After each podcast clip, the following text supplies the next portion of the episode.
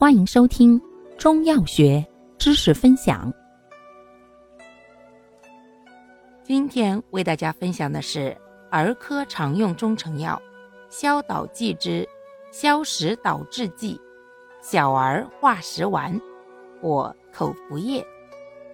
药物组成：焦山楂、炒焦六神曲、焦麦芽、焦槟榔。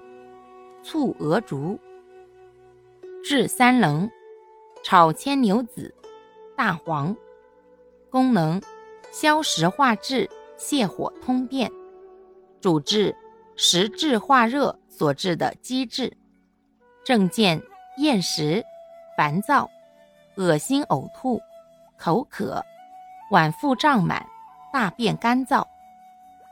注意事项。脾虚食积者慎用，服药期间不宜过食生冷、辛辣、油腻食物。重病急止，不宜长期服用。